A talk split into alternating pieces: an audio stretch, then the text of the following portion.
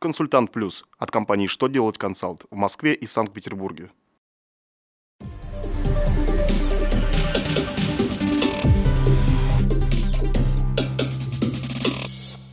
Добрый день! Для вас работает служба информации телеканала «Что делать ТВ» в студии Ольга Тихонова.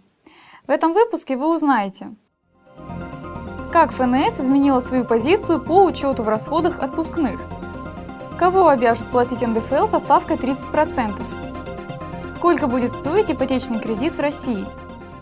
Итак, о самом главном по порядку.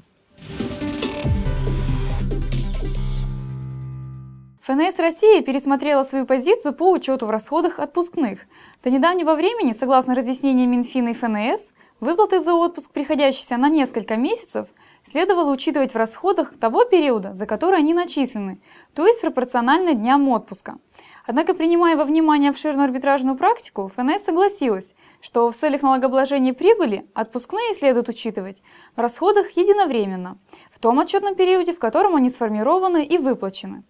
Ведь отпускные должны быть начислены и выплачены не позднее, чем за три дня до начала отпуска. Да и расходы на оплату труда, к которым относятся и отпускные, учитываются в расходах в момент их начисления. Нижняя палата парламента вновь вернулась к вопросу о прогрессивной шкале налогообложения. На этот раз депутаты разработали законопроект о введении повышенной ставки НДФЛ в размере 30% с доходов от 400 тысяч рублей до миллиона в месяц и в размере 50% НДФЛ с доходов более миллиона рублей. При этом сумму заработка в размере до 400 тысяч планируется облагать по прежней ставке 13%. А вот все, что будет начислено свыше этой суммы, попадет под повышенный налог.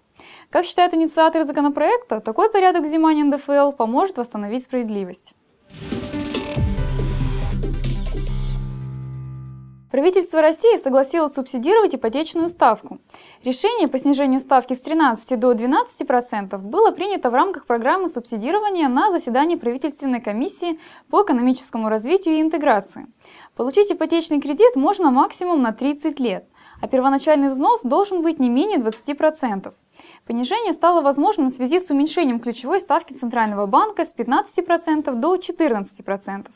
Субсидии банки начнут получать, когда будут внесены поправки в закон о федеральном бюджете.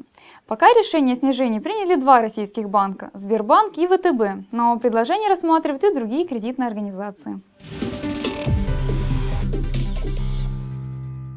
На этом у меня вся информация. Благодарю вас за внимание и до новых встреч!